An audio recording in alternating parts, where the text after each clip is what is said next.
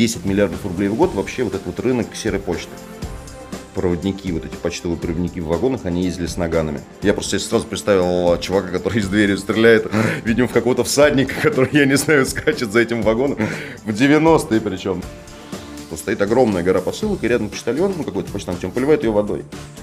Мне рассказывали историю, дозвонили типа Страшнову еще до аннексии. Себе чувак, подготовься захватывать почту в Крыму.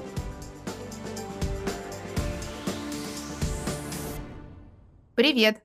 С вами Аня Бирюкова, а в гостях у меня Олег Навальный. Сегодня мы обсуждаем внезапно почту России. Вы могли не знать, но Олег работал на почте и видел ее изнутри. Я всерьез рассчитываю, что он сейчас расскажет нам что-нибудь по-настоящему интересное. Олег, привет! Всем привет, мои соболезнования. То, что вы будете слушать такую интересную тему. Ты не прав, почта это супер интересно. Для меня это какая-то волшебная, таинственная, непонятная, очень крутая организация. Непонятно, как работает. Почему-то моя посылка через 33 недели э, оказывается у адресата. Ну, я, хочу сказать, что для любого сотрудника почты это такая же непонятная организация, которая тоже непонятно, как работает. Все очень сильно удивляются обычно. А ты... как это может быть? Она все еще работает, мы там больше денег у него из нее украли, она еще как-то доставляет. Что происходит? Ты проработал сколько на почте в итоге? Типа 9 лет. 9 лет. Да. За это время ты понял, как работает почта? Примерно. Как она работает?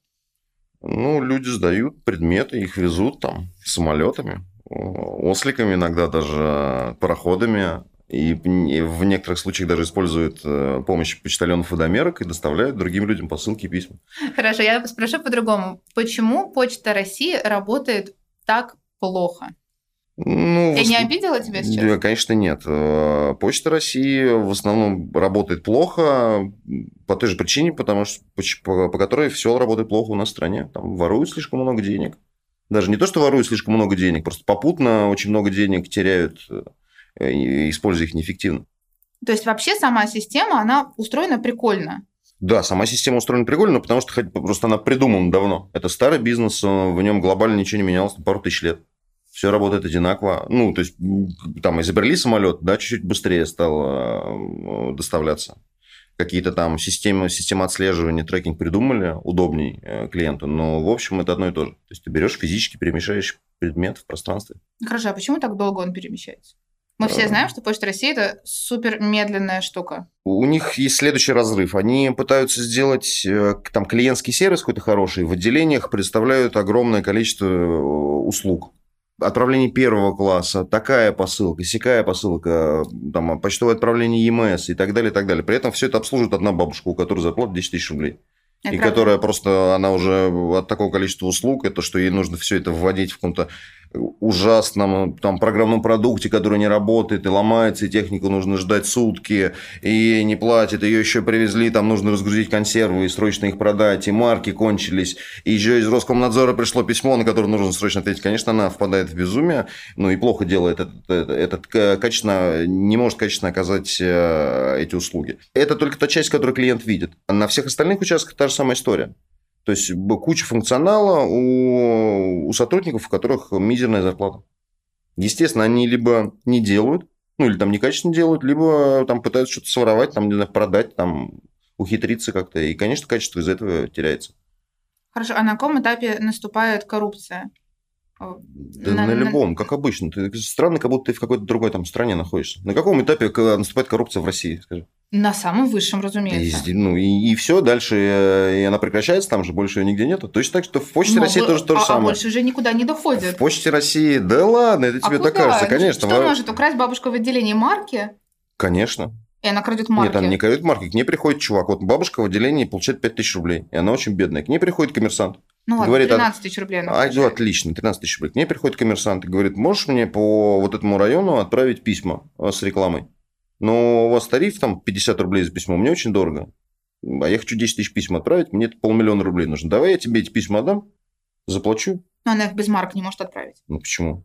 Ну как они пойдут без марок? Не, ну она их может отдать почтальон Манерский, он по, по ее району же, например в зоне обслуживания. Так, потом То марки... есть вообще в серую эти письма потом, нигде не зарегистрированы? Ну, типа того. Потом марки эти подделывают франкировать оттиски, вот эти штампы, которые ставят на... на да, огромный рынок. марки. Огромный рынок. Россия. Несколько миллиардов рублей, кстати, в год. это примерно там типа 10 миллиардов рублей в год вообще вот этот вот рынок серой почты. Ну, как, э, я не знаю, в ведомостях я читал такую оценку. Но она похожа, на самом деле, на правду. Рынок серой почты, это звучит прям супер круто, если честно. Ну, да. Рекламу я поняла. А что еще происходит э, в рынке серой почты? Наркотики посылаются таким образом? Ну, это несколько другая штука. Серая почта – это что? В общем, что это обозначает? У тебя есть крупные отправители – там банки или какие-то организации, которые что-то продают почты или рекламируют, там какие-то директ-маркетинговые структуры, которые оказывают э, услуги по продвижению. И у них огромный трафик, это там сотни тысяч писем. С учетом того, что еще и тарифы почты растут, ежегодно они индексируются там на 7, что ли, процентов, на 5, но я не помню уже точно цифры. Ну, это большие затраты. И, конечно, есть желание просто ты говоришь про коррупцию, да, которая у нас только наверху в стране, а на самом деле ну, повсюду. Все пытаются немножко где-то там кого-то коррумпировать, украсть и прочее, прочее. И, конечно, Мне не хотелось думать плохо о бабушке, которая получает 13 тысяч рублей. К сожалению, и бабушке как-то нужно есть. Ну, то есть, она, бы, она, она пробовала есть сургуч, она пробовала есть клейстер, как бы, и бечевку, которую я ворачиваю по ссылке, но ей не понравилось. Поэтому ну, она как бы хочет есть сыр, российского производства, естественно, импортозамещенная. Да, да, да, да. Поэтому она, конечно, ну, то есть, как, как правило, конечно, бабушки участвуют э, вот в, этой, в этом рынке, на этом рынке серой почты, представлены ну, местами только. Все-таки это больше происходит в крупных центрах, э, куда сдаются там фурме эта почта. Угу. Там договариваются, подделывают эти оттиски, марки и так далее, привозят фурами эту серую почту и вкидывают ее в почтовую сеть. Ты когда пошел на почту, ты хотел, ты был юным, э, наивным, романтически настроенным и хотел все исправить. Спец специалистом в финансово-банковской сфере. Нет, я просто пошел э, по собеседованию, ну, то есть на собеседование пошел в почту, думаю, что за странное и странного места меня пригласили и попал на железнодорожный почтамт на Казанском вокзале. Огроменный э, такой типа цех, 58 тысяч квадратных метров, самый большой в Европе. И он меня, он меня просто поразил, конечно. То есть, там внизу в подвале дебаркадеры, на них грузятся там, не знаю, 20 вагонов, всюду люди возят что-то на тележках, везде какой-то хаос, бардак, все супер непонятно. Я понял, что это вот как раз мое место, мне здесь нужно. Ну, это же потрясающе. Работать. Ты сказал вначале, что это интересно, это потрясающе. Нет, это, это супер интересно, но мне кажется, для человека со стороны, который никогда не видел почту, ну, это, что это, что может быть скучнее почты? Это такой самый, один из самых ненавистных а, объектов мне кажется, для любого человека. То есть для каждого человека, который ему нужно пойти получить посылку или сдать, это же такое, он прям собирается с духом. И, откладывает. Да, откладывает. Еще смотрит в извещение. У него еще есть два дня, чтобы не ходить за посылкой. И такой, типа, я пойду там послезавтра тогда, последний день. Потому что ну, я не могу. Я должен насладиться жизнью, а, что все еще хорошо, э, что краски мира еще яркие и так далее. Потому что там сразу все блядь, нет. Там тебя оборут. Была какая-то штука которую ты узнал потом, когда работал, которая прям поразила тебя? Какая-то да полно. в почте, история. Который, да, в ну, почте. Думаю, да ладно, вот такого по... не может быть. Ну, во-первых, я не знал, что типа до середины 90-х а, проводники, вот эти почтовые проводники в вагонах, они ездили с наганами. У них прям есть, да, были, и они до сих пор есть Потому оружие. что грабили вагоны? Ну, типа того нападали. Но ты вдумайся, они ездили с наганами. Наган – это же, мать его, магнум. Ну, то есть, если кто-то нападет, можно просто башку ему отстрелить. Я просто сразу представил чувака, который из двери стреляет, видимо, в какого-то всадника, который, я не знаю, скачет за этим вагоном. В 90-е причем. Ну, то есть Больше это... не ездят? Ну, оружейные эти палаты остались, но оружие у них вроде как отобрали. То есть, там ездят иногда почтовые вагоны, сдают в аренду э, фельдъегерям. Есть такая спецсвязь, угу. там фельдъегери работают. Они арендуют почтовые вагоны и везут там какое-то свое золотишко или какие-то алмазы они перевозят и так далее. Да, и вот они при оружии. Так, Кстати, хорошо. да, поэтому совет всем, кто хочет напасть на почтовый вагон, дождитесь, пока туда загрузится фельдъегеря. А лучше не нападайте. Ну, на север вообще отправляют много всего, потому что на севере плохо с магазинами. И дорого. Так. Ну и дорого, и поэтому дорого. они покупают ну, огромное количество вещей по средствам дистанционной торговли. Ну, типа и вот на Чукотке, в Анадыре население какое-то типа 16 тысяч человек, и там на каждого или, или около того, и там на каждого типа в день приходит по две посылки. Ну, я утрирую, может быть, я немножко преувеличиваю, конечно, но там прям огромный трафик, то есть там туда груженные почты самолеты идут. Потому что там негде больше ничего купить. Ну, то есть ты можешь, там, конечно, есть какие-то магазины, что-то, наверное, продают. Должно быть супер дорого отправлять на север. Да нет, в общем-то. Ну, вот смотри, если перевозка килограмма товара там из Москвы в Новосибирск будет стоить 60 рублей, то на север, в Анадырь, она будет там стоить, ну, 200. Вот такой порядок. То есть это, Ну, не, это не супер дорого. Причем мы же говорим о килограмме, а не какой-то там стоимости дос- доставки вещи. Поэтому Мгм. в общем и целом э, для конечного потребителя это э, ну, не, не настолько большую роль играет. Тем более, что сейчас что они там покупают? Они покупают с, э, из Китая товары. которые до- покупают из да, товары. которые, которые доставляются бесплатно. Мгм. Ну, или у других крупных продавцов, они в основном тоже делают доставку, включенную в стоимость. Как бы. Мгм. Это такое, типа, типа, хорошая стратегия. Так вот, с этими посылками. Но эта история старая. Сейчас, я надеюсь, так не делают. И, значит, какой-то там функционер почтовый приезжает в Нерюнгри, а это такой населенный пункт, на это наш, как она называется, трасса железнодорожная через всю страну, которая... Трансип. Трансит. Спасибо большое. Забыл, Пожалуйста. забыл, как это по-русски просто называется. Да я просто Значит, там- все, школьные годы ездила Москва-Красноярск. Серьезно? Да, ну и как тебе понравилось? Давай Ну, я поговорим об читала этом. все время. Все время читала, Да, что, читала что, что-то видела. Э, Значит, там есть такой пункт Нерюнгри. А, Сейчас от него идет железная дорога до Якутска. Мгм. Раньше, соответственно, железной дороги не было, там была только трасса, и она ну, большой период времени не функционировала. Ну, из-за того, что где-то там она замораживалась, там, я не знаю, разливались реки, по разным причинам не- нельзя было достать. И, значит, функционер это почтовый видит такую картину, что стоит огромная гора посылок, и рядом почтальон, ну, какой-то почтальон, он поливает ее водой. Ну, это все замерзает. Коробки. Да, коробки, с, ну, то есть, прям вот делает из этого гору. Он говорит, зачем ты делаешь? Он говорит, ну, делаю, чтобы, типа, не украли. То есть он Да чего ж там, замораживал, чтобы, чтобы не спиздили его, как бы так вот, а, так и говорит. замораживал в лед. Ну, да, да, да. Чтобы там не пропал, ну, говорит, могут украсть, и плюс там же какая-то колбаса, какие-то вещи могут испортиться, а вот, ну, такой холодильник, естественно, делает. Ну хорошо, на посылки первого уровня, которые мокрые, они же точно испортятся. Да и любого, на любом уровне посылки точно испортятся. Но чуваку какая задача? Он знает, что, значит, дорога не работает. Следующие три месяца вывести никаким образом нельзя. И у него все это стоит во дворе, потому что там же вот эти узлы, они как работают? То есть, там он сидит в этом нерингре, недели ничего нету. Потом откуда приезжает два вагона с почты которые где-то там загрузили, потому что что-то не успевали и так далее. Он там ее выгрузил, она у него стоит огромной бесформенной кучей, и отправить ему дальше нельзя, потому что дорога уже не работает. Ну, какой ему вариант? Он вот полил ее водичкой, хотя бы он знает, что ее не украдут. ну, то есть, вот как бы так. Это звучит, как будто ты придумал это сейчас. Нет, это действительно как Я не бы... могу в это поверить. Почему не положить их на склад и не закрыть их ключом? На какой склад? Ну, нет склада. То есть, он, у него какой-то маленький там ангар стоит, ветхий. Он уже тоже, тоже полностью забитый, ну, битком. И вот ему девать ее некуда. Как бы это там несколько десятков кубов почты стоит на улице. С этим нужно что-то делать, и зарплата у него 7 тысяч рублей, как мы помним. Он бы, конечно, разворовал бы эти посылки, достал бы все самое ценное, но это сделали уже на пути из Владивостока. Мой следующий вопрос. Посылки вскрываются? Э, смысле вскрываются с точки зрения, типа, воруются из них? Да. Да, конечно. Ну, просто А, я, значит, мне казалось, что я достаточно часто что-то отправляю. У меня никогда не было такой ситуации. Ну, вообще, э, сохран... вот когда я работал, сохранность э, была типа на уровне 99,9%. Это прям хороший уровень, но здесь даже должна понять, что если у тебя... Ну, это обраб- круто. Да, но я- 99,9 это класс. Да, но если ты обрабатываешь типа миллионы посылок в год, даже маленький процент это ну, большое хищение. Но там есть э, хитрости с этим. Например, э, в статистику не попадают украденные деньги никакие. Потому, Потому что, что их деньги нельзя пересылать, да. А это, в общем, основной э, предмет, э, ну, то есть, как бы хищений. Ну, то есть посылку вскрывают, смотрят, если Да, там да, в открыточке да, с розочкой да, купюра да, в да, тысячу рублей, Ну, как и мне- обратно запаковывают. Да, как мне говорили... И это без- можно сделать абсолютно э, незаметно. Вскрыть и Ну, закрыть. мастерство нужно. Вот мне рассказывал безопасник, из, э, который обеспечивал безопасность, соответственно, вот главного центра магистральных перевозок почты. Это того филиала Почты России, который обслуживает вот всю доставку именно между городами. Вот, как есть вагоны, пароходы, самолеты, и вот именно этот филиал. И вот там был главный безопасник, который все отвечал за сохранность. И он рассказывал, что начальник почтового вагона, э, следуя из Москвы до Владивостока, Семь дней. 7 Семь дней суток. скорый поезд, да. Мгм. И он за это время, может, э, успевал скрывать каждую, каждую ну, там, каждый конверт, каждую посылку, а это 100 кубов, ну, там, 100 кубических метров почты. Вот он каждый предмет Сам. успевал полностью все вскрывать, посмотреть, что внутри, закрывать обратно, чтобы это все было, ну, скажем так, незаметно.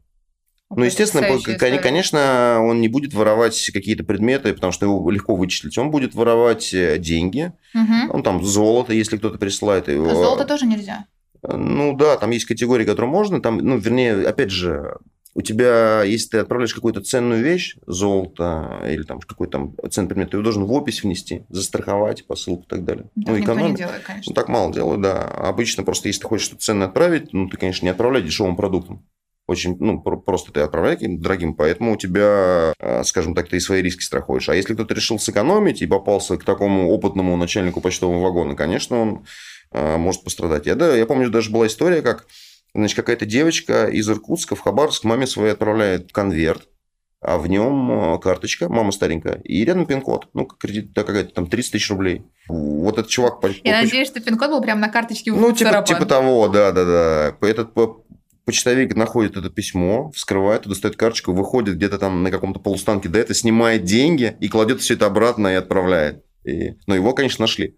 Ну, потому что это ну, нужно это быть, тупо. типа, да, нужно идиотом быть, чтобы... Ну, он, может быть, рассчитывал, что вот не будут жаловаться, что... Ну, как правило, народ не жалуется, когда что-то воруют, потому что все думают, что сейчас пойдешь пожаловаться в эту почту, непонятно как. Это... Сейчас два часа к этой бабке стоять, она тебя оборет, еще какой-то бланк, как-то это следить. Но на самом деле, конечно, ну, нужно жаловаться, это все очень легко оформляется и очень эффективно, кстати, работает. Все жалобы на почту. Слушай, ну хорошо, вот посылка весит полтора кило, в ней было полтора кило вещей, я приехал кирпич. Как угу. на каком этапе можно отследить, кто именно, на каком этапе многочисленных сортировок положил кирпич? Слушай, там я не знаю, как это в деталях работает, но я знаю, что еще в Советском Союзе есть разработанная какая-то такая типа хитрая табличка. А, значит, безопасники учитывают все вот эти претензии, кто, кто где что украл, и они а, вносят эти таблички, потом таким образом вычисляют смену, ну, при повторяющихся действиях, mm-hmm. понимаешь, да? Какой-то там математический типа принцип. Вот, прикольно прям. Да, да, да, да, потому что я, ну, я как раз, я детально мне ну, не было настолько интересно, я с безопасником говорил, они показывали, что да, есть какие-то там таблички, они заполняют графы. Все скачали классное приложение Почта России. Модный дизайн, все очень удобно. Ты я вбиваешь... не скачал. Почему ты не скачал? Я не пользуюсь услугами Почты России, я же не идиот. То есть ты вообще пользуешься ничего не ну, отправляешь? Ну, конечно, ну, это, это, это больше шутка, конечно. Я не отправляю, я получаю иногда, если мне не везет. Но если мне нужно что-то отправить, я, Куда конечно, ну, я в DHL. Типа, DHL. Да, да, да. Это дико дорого. Дико то есть, чуваки не вообще непонятно за что берут, но зато они э, вот прям доставляют четко. Ну вот у меня DHL и на день, и на два опаздывал при супер дорогой доставке, так что mm. я не знаю. Ладно. Ну, а... не знаю, у меня не опаздывал, я не часто этим сервисом пользуюсь. Но я бы Почта России не стал бы отправлять эм, что-то важное и ценное, например. Как дешевая доставка, да, это хорошо работает. Я знаю, что она не пропадет. Ну, то есть, чтобы что-то там именно пропало, это тебе должно быть, ну, там, сильно не повести. Угу. Тогда уж, если ты неудачник, уже как, кому какая разница, что там с твоими посылками происходит. Но... Хорошо, я неудачник, я скачала приложение угу. и занимаюсь теперь постоянным мониторингом того, где находятся мои посылки. Это угу. жутко интересно, потому что я не могу найти логики в этой системе. Угу. Я, если отправляю посылку из Москвы в Подмосковье, она может оказаться в любом городе России при этом. Угу. В самом странном и непонятном. Улететь в Сибирь, потом вернуться из Сибири и снова вернуться в сортировочный центр – что это за трэш? Ну, это, это все работает очень просто. То есть, чуваки отправляют, э, когда сортировочный центр определенный перегружен, и они понимают, что там не обработать, они просто отправляют его в другой сортировочный центр. Таким образом, почта как бы в пути находится. А если она находится в пути, она ни у кого не находится в сверхнормативных остатках. Ну, понимаешь, это, как бы... это выгораживание какого-то начальника склада? Не-не-не, это такое комплексное решение. Ну, то есть, грубо говоря, как работает? Есть один сортировочный центр, не знаю, во Внуково там, да, или где-нибудь там в Подольске. Окей. Okay. Начинаются рассылки корпоративных клиентов. Какие-то там пришли из Китая 10 самолетов с этим мусором из Алиэкспресса и так далее. И, естественно, какой-то центр определенный забивается. Там может что угодно. У него может какие-нибудь перегрузочные платформы сломаться. Оборудование внутри. Смена может там, не знаю, запить. Что угодно. Ну, он э, ну, завален. По разным причинам. Не потому, что там именно плохо организована работает сама цель, хотя, может быть, и поэтому. Ну, там завалился, так потоки совпали. Они просто отправляют это в другое место. В Екатеринбург, например, посортировать. Их невозможно наказать за эту странную логистическую Нет, штуку? можно, их возможно заказать, потому что ты, когда покупаешь э, услугу у них, а у них услуга оказывается по стандарту скорости общей. Неважно, сколько она там, и раз ее где сортировали, она тебе должна из пункта А в пункт Б дойти за определенный срок. Угу. Если То она не доходит... четкий норматив, да, конечно, что по посылкам, Москва, да, Красноярск, ну, там... столько-то по времени Конечно, должно. конечно. Ну, то есть нет такого, что они могут вечно отправлять твою посылку, вести это сто процентов нет. Ты, конечно, получаешь какую-то компенсацию, она может быть там смехотворная и выражена в каком-то проценте от стоимости самой доставки, но все равно. Ну, я всех призываю подавать, причем не подавать не в почту, а писать в Роскомнадзор.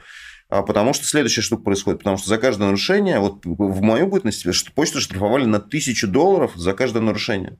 Почта это что сейчас, отделение? Или... Почту России. А, Почта России. Почта России, да. На тысячу долларов? Да, я помню, это просто, ну, это прям была проблема. И мы просто все думали, как классно, что типа все думают, что нельзя писать и не пишут, потому что если бы все писали, я бы натурально разорили бы.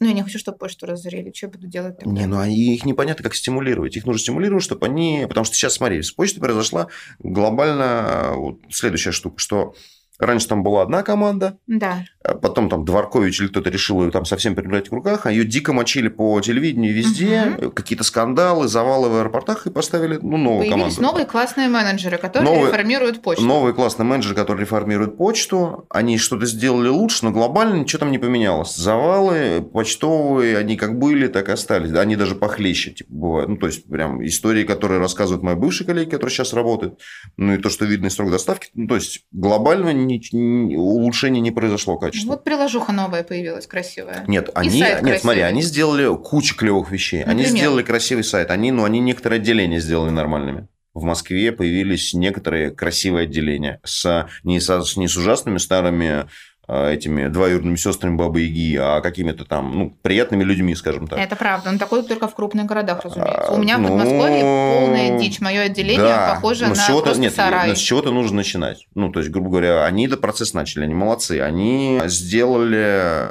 не то, чтобы придумали, они, скажем так, реализовали массу проектов, которые, ну, там была в стадии разработки там еще до их прихода. Там открыли центр в Екатеринбурге, там вот во Внуково. Ну да, в, в аэропорту в грузовом терминале там открыли uh-huh. какую-то почтовую часть. Ну, то есть они начали типа что-то делать, но они, глобально они не улучшили. Единственное, что им сейчас помогает, есть некий запрет на травлю почты на федеральном телевидении. Ну, Серьезно? Ну, конечно, ну, конечно. Ну, а ты думаешь, почему? Ну, Неужели слушай... думаешь, никаких завалов не случается, нигде не выкидывают там типа посылки на платформы и так далее? Просто об этом ну, ничего не говорят. Я помню, а что... раньше об этом говорили?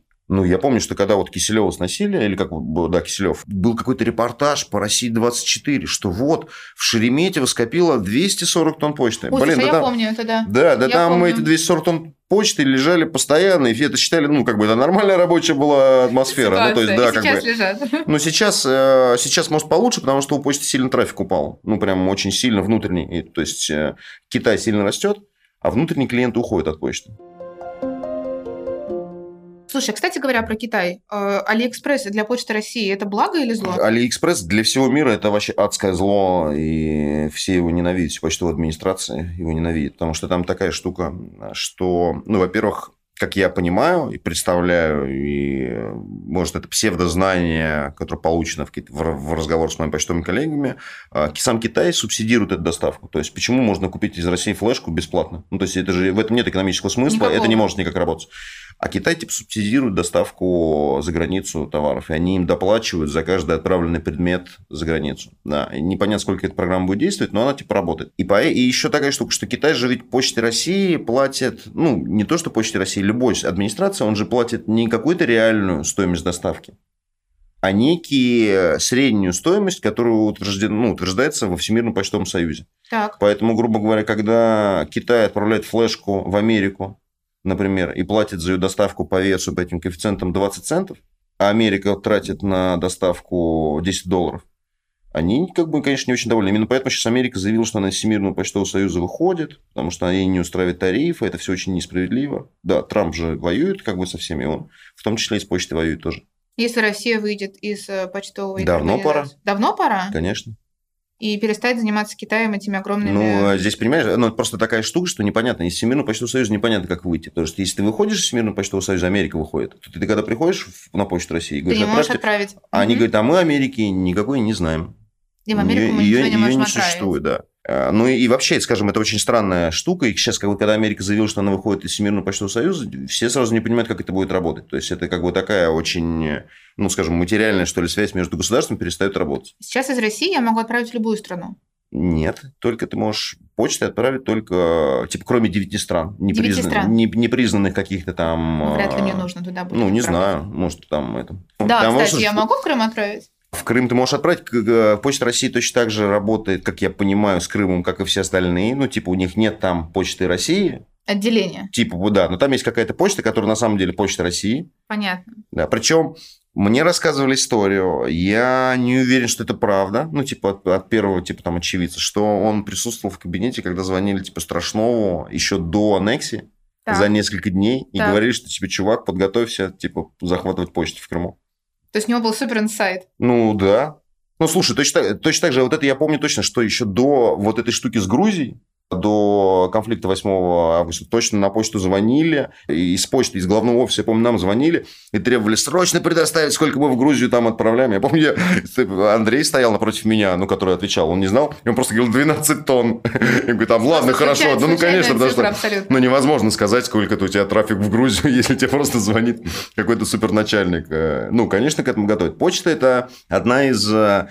э, э, Ну, то есть, в любом, например, регионе в России главный почтовик, там, начальник, вот местной там почты, не знаю, там, Свердловской, да, например, Мгм. области, он, типа, десятый человек вообще во всем регионе. Потому что много на, ну, там, избиратель на нем, бабушки, социальные функции. В мире, в общем, то же самое. И, ну, и, то есть, какие-то глобальные, когда процессы идут, почту, конечно, не забывают, потому что на ней тоже много чего построено.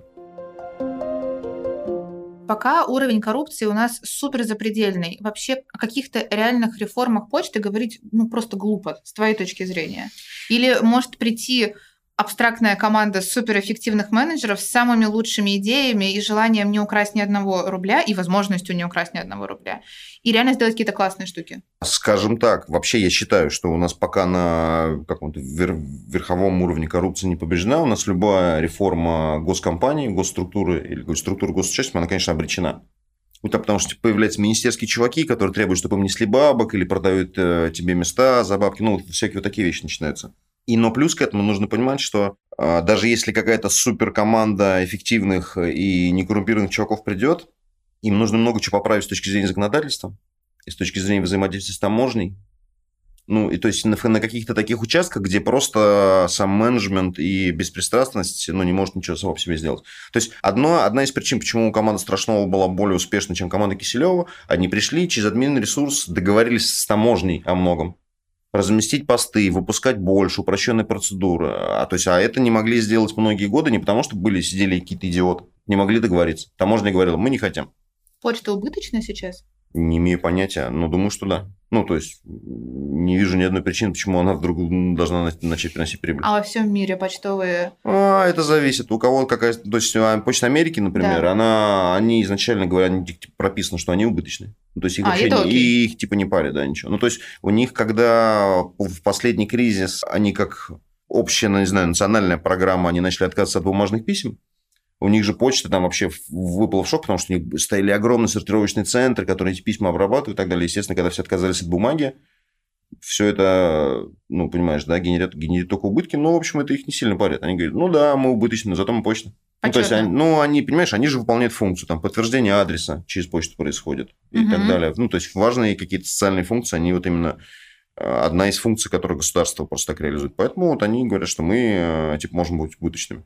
А белорусы, например, бедные несчастные белорусы, я помню, что я за... приезжал генеральный директор их нам на вот предприятие, на почтовый завод на наш. Клевый, кстати, дядька, они такие вообще очень хорошие Типа, чего, ну, сразу видно, что они работают, они вот как какой-то топ-менеджмент обычной э, русской государственной компании ничего не делают. Ну, и они приезжали посмотреть на оборудование, как это работает. Они говорили, что, ну, да, мы, типа, государственные, у нас э, никто ничего никуда не отправляет, но нам, типа, Лукашенко сказал, что вот мы должны, типа, зарабатывать деньги. И вот мы, типа, зарабатываем, да. Как и- они это делают? Ну, и вот придумывают, продают там что-то там, не знаю, ну, вот как-то крутится. Последний вопрос, который меня волнует каждый раз, когда я захожу в свое маленькое сельское почтовое отделение. Почему там продаются шампуни и пены для ванны? Что за трэш?